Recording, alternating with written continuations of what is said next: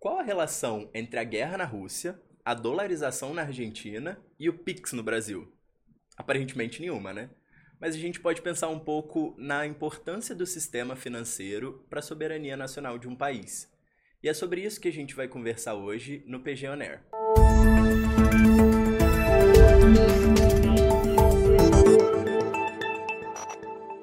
Meu nome é João Paulo Brauni Guerra e bem-vindo ao nosso podcast. Estamos aqui hoje com Carlos Portugal Gouveia, sócio do PGLO, professor da USP, e que vai nos contar um pouco qual a relação entre a soberania nacional de um país e o sistema financeiro nacional nesses casos. A gente falou dos exemplos na introdução do Pix no Brasil, que foi um exemplo de inclusão financeira e que foi um programa rapidamente adotado por toda a população. E a gente tem esses outros exemplos, o exemplo indiano, o exemplo russo, o exemplo argentino agora, com o resultado das novas eleições argentinas, e a gente poderia entender um pouco melhor como que funciona essa relação de soberania e sistema financeiro nacional. É, no nosso último episódio, a gente conversou um pouco sobre o Pix. A gente falou que o Pix teve resultados extraordinários no Brasil. Foram 24 bilhões de operações só em 2022. Se tornou o, o meio de pagamento mais utilizado pelos brasileiros, ultrapassando o dinheiro físico. E você também comentou um pouco do caso indiano, que também foi um sucesso, dadas as devidas proporções lá e considerando a, a organização que eles adotaram por lá. E aí eu queria entender um pouco como que você vê isso nos outros países. Esses sistemas de pagamento instantâneo ocorreram em outros países, tiveram impacto na soberania nacional igual teve no Brasil? É, acho que um dos casos que mais é, demonstra né, a importância do sistema financeiro para a soberania do país é o caso da Rússia, né, que é um caso que vem se desenvolvendo já há alguns anos.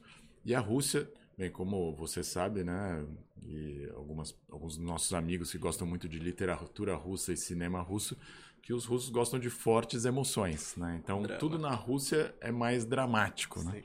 E aqui no Brasil parece que isso virou moda, né? Porque acho que parece que o Lucas Lima leu um, um livro de literatura russa, isso talvez teria a causa do divórcio deles, né? Então, sempre essas emoções, assim, são muito fortes na Rússia. Mas, no, por incrível que pareça, isso também acaba afetando o sistema financeiro. Né? E é, um dos principais impactos veio depois que a Rússia invadiu a Crimeia em 2014. Quando eles invadiram a Crimeia, é, já nós tivemos uma primeira onda né, de ameaças de é, sanções que afetariam o sistema financeiro. E aí eles identificaram que eles tinham uma falha estratégica no sistema financeiro deles, que era o fato de que uh, duas bandeiras né, de origem americana, a Visa e a Master, elas dominavam quase todo o sistema de pagamentos dentro da Rússia. Né? Então, ou seja, todos os russos que iam no supermercado precisavam usar essas duas bandeiras. E se eventualmente você tivesse uma sanção que impedisse o funcionamento dessas empresas é, em solo russo, eventualmente ninguém conseguiria ir mais no supermercado. Né? Ou seja, uma fragilidade bastante grande né, para a soberania é, russa. E é, em resposta a isso, né, ainda lá em 2014, eles criaram um sistema nacional de pagamentos por cartão, né, que a sigla em russo, que eu não falo russo, vou usar uma colinha aqui, NSPK. E o objetivo disso era justamente já se preparar para contornar uma eventual sanção. Né? Então você poderia até imaginar que eles já sabiam, né? já tinham planejado ali o, a invasão da Ucrânia. Então eles estavam, na verdade, se planejando para que quando eles invadissem, eles já sabiam que eles iam eventualmente sofrer essa consequência. Né? Enquanto eles invadiram a Ucrânia no primeiro semestre né, do, do ano passado, do ano de 2022, o que aconteceu? Justamente a Visa e a Master deixaram de operar na Rússia. Mas como eles já tinham criado esse é, outro padrão né, de pagamentos ainda por cartão, mas dentro de uma plataforma totalmente integrada né, a partir do regulador do sistema financeiro. E até curioso que o cartão mais famoso lá chama Mir, né, que é igual a estação espacial. Então é bastante interessante que nesse caso a gente vê, né, como tudo na Rússia, nos extremos, né, num, num caso de um país que realmente estava querendo invadir outros e iniciar uma guerra, o quanto é importante você ter uma autonomia em relação ao seu próprio sistema financeiro. É interessante a gente ver que semelhante processo aconteceu no Brasil em 2013 com a lei de, de pagamentos, a lei 2865, quebrou o que a gente chamava desse duopólio, né? O duopólio Visa Mastercard, em, em condições completamente diferentes. Acabou Sim. que no Brasil isso desenvolveu o nosso sistema de pagamentos interno com vários outros players e foi um dos fatores que chegou até o Pix, né? Como é que a gente começou falando dele no episódio, nosso sistema de pagamentos instantâneo. É interessante a gente ver esse reflexo na Rússia por outros motivos e um, um, um caminho parecido, né? Sim. Corolários diferentes, caminhos Sim. parecidos. É, no caso do Brasil, não foi a motivação não foi uma guerra, mas uhum. foi estimular o desenvolvimento econômico. Né? Você tinha uma parcela muito grande da população que não tinha acesso a serviços financeiros. Você precisava incorporar essa parcela da população né? naquele momento quando a gente estabeleceu a regulamentação dos arranjos de pagamento. Um outro exemplo que eu acho muito interessante e que acabou influenciando muito o Pix, que tem essa lógica de expansão de acesso, é, porque é um país ainda mais desigual que o Brasil, foi a experiência da Índia. Né? É, porque a Índia, aí ela, é, a gente já teve oportunidade de discutir em outros episódios, né, por que, o Pix se desenvolveu tanto no Brasil.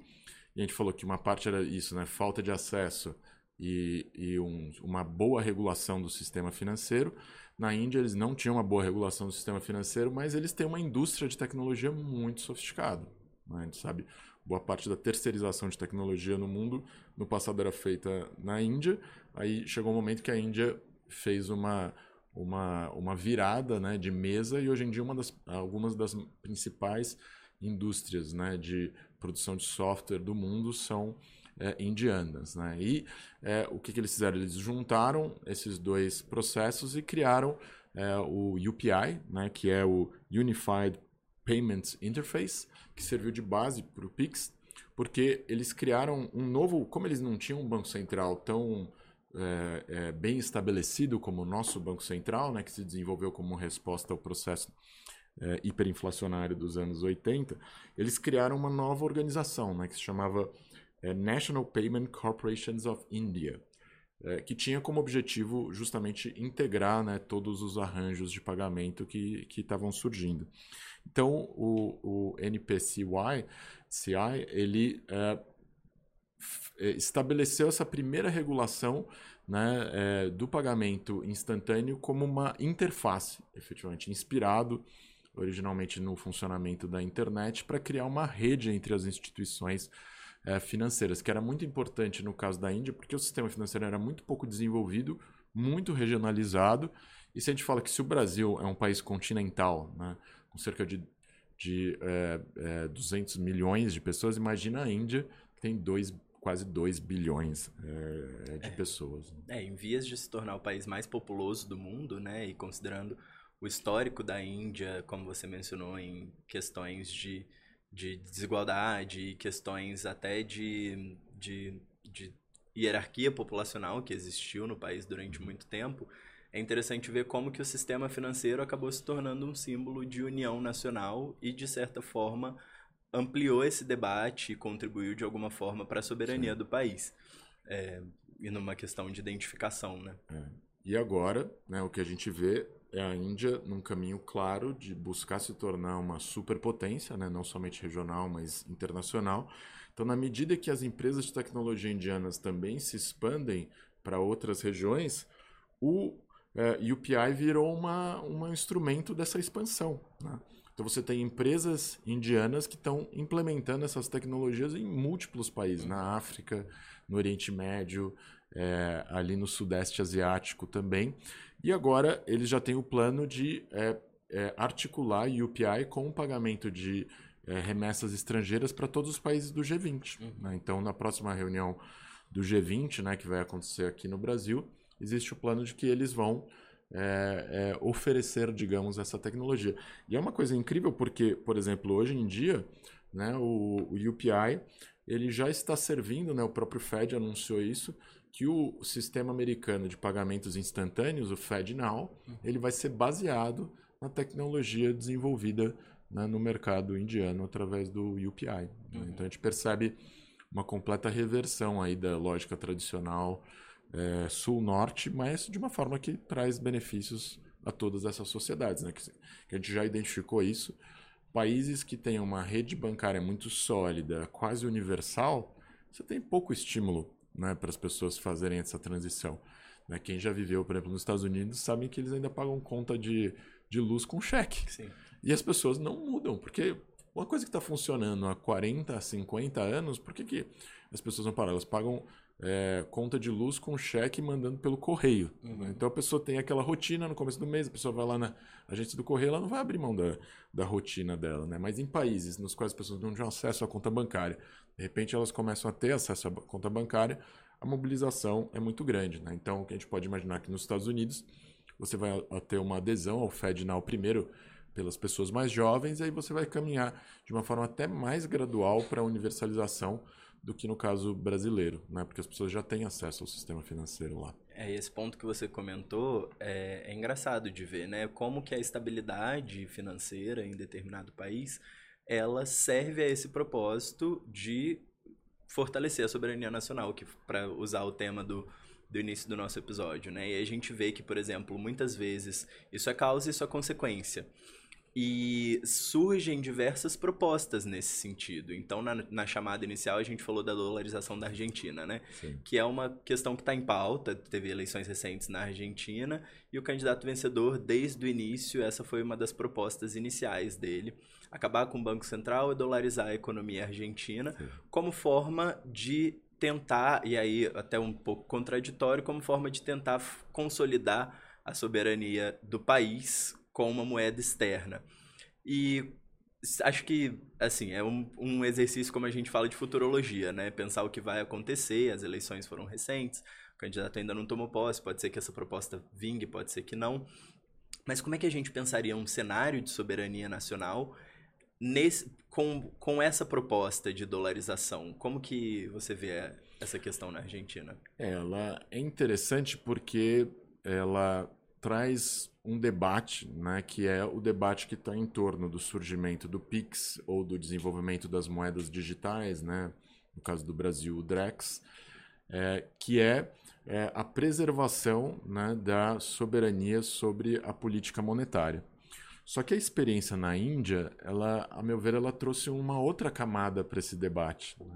Porque na Índia, como eles são uma sociedade no qual é, o desenvolvimento das tecnologias está muito avançado, né, principalmente dessas tecnologias de prestação de serviço à população, e que tem uma parcela da população muito integrada nela, é uma grande indústria a tecnologia é, dentro da Índia, eles têm um debate que, a meu ver, mostra o futuro dessa, dessa questão, né, no qual o dinheiro ele se torna menos meio de pagamento ele se torna mais dado. Uhum. Né?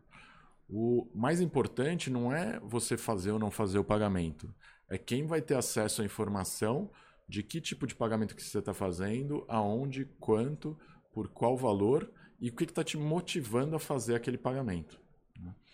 Então, é, em última instância, o, o, dinheiro é só uma reprodução, né, atualmente física, mas cada vez mais eletrônica, dos nossos desejos, da nossa capacidade de renda. Então, o dinheiro ele é irrelevante. O que é relevante é a nossa atuação dentro do mercado de uma forma mais completa. E a gente pode imaginar né, que é, esse, se a pessoa entende o que a gente pensa, ela vai entender não só como a gente opera no mercado, mas também como a gente opera no regime democrático, em que a gente quer votar, né? ou seja, as consequências elas são realmente muito graves. Né?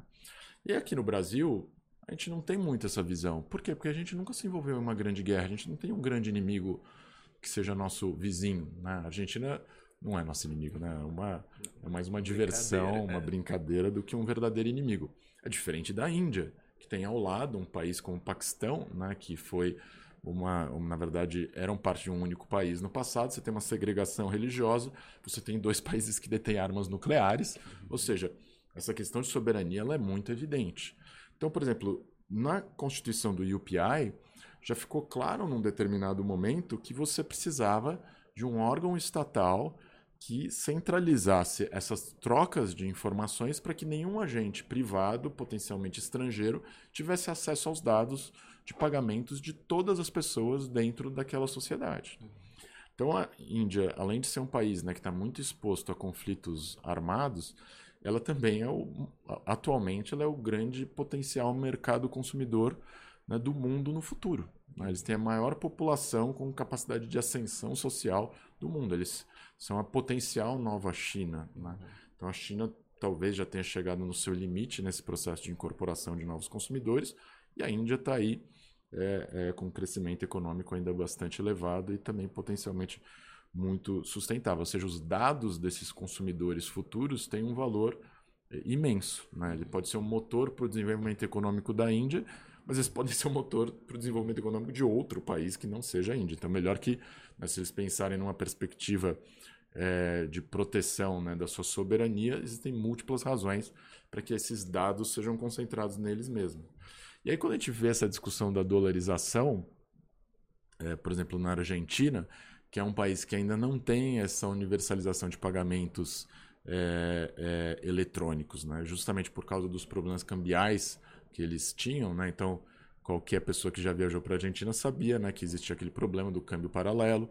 Né? Então, o dinheiro acaba sendo muito importante, né? o, a, a, o papel moeda, que era o papel moeda, o dólar papel moeda e o peso papel moeda que era trocado né, nas ruas lá de Buenos Aires pelo chamado câmbio blue. Né? Então, em alguma medida, isso impediu esse avanço é, é, das tecnologias dos meios de pagamento, né? porque é, para um turista indo para lá, você não pagava no cartão de crédito antigamente. Hoje em dia já tem até essa coisa curiosa, né? Que é o câmbio paralelo uhum. no cartão de crédito regulado pelo governo. Coisas malucas. Né? Os, os, argentinos também gostam. Se os russos gostam de fortes emoções, os argentinos gostam de sofrer. Não é só né? a gente que tem tá jabuticaba. Exato.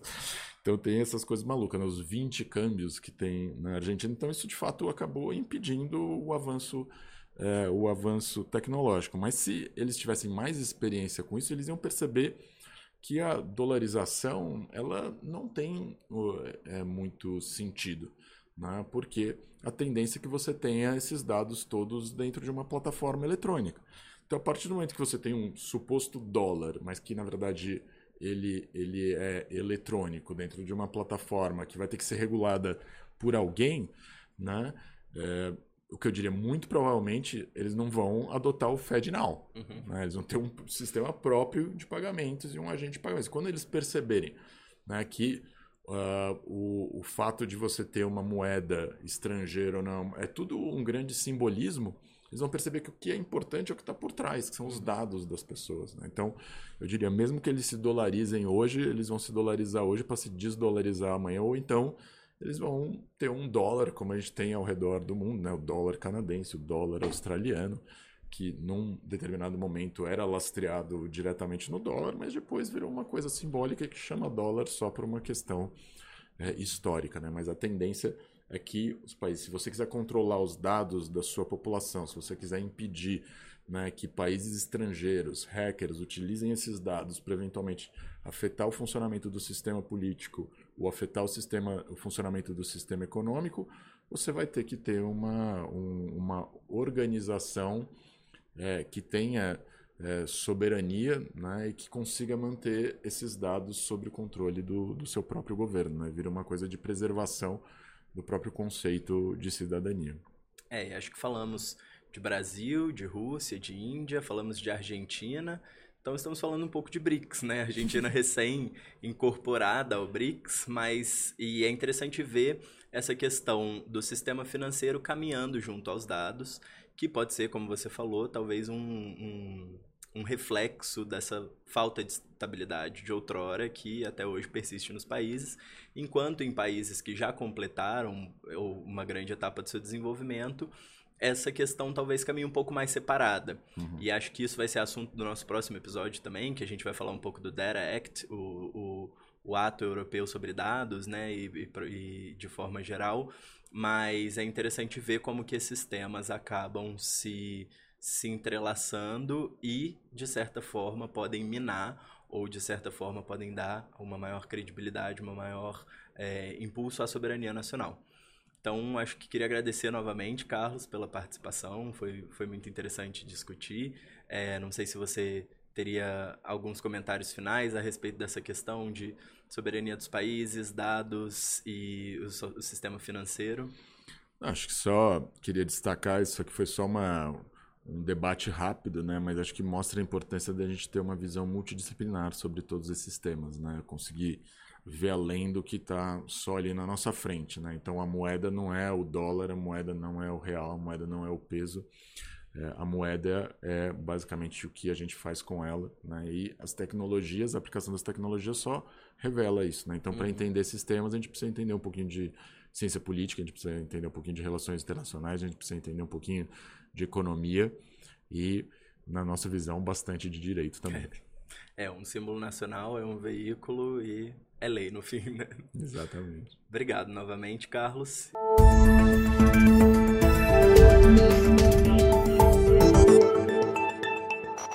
E se você gostou desse episódio e quer ouvir coisas parecidas, é só acessar o nosso Pioneer pelas nossas redes sociais, Instagram, LinkedIn, no Facebook e no YouTube e nas melhores plataformas de áudio. Qualquer comentário, dúvida ou sugestão, é só entrar em contato com a gente no info@pg.lo. Muito obrigado e até a próxima.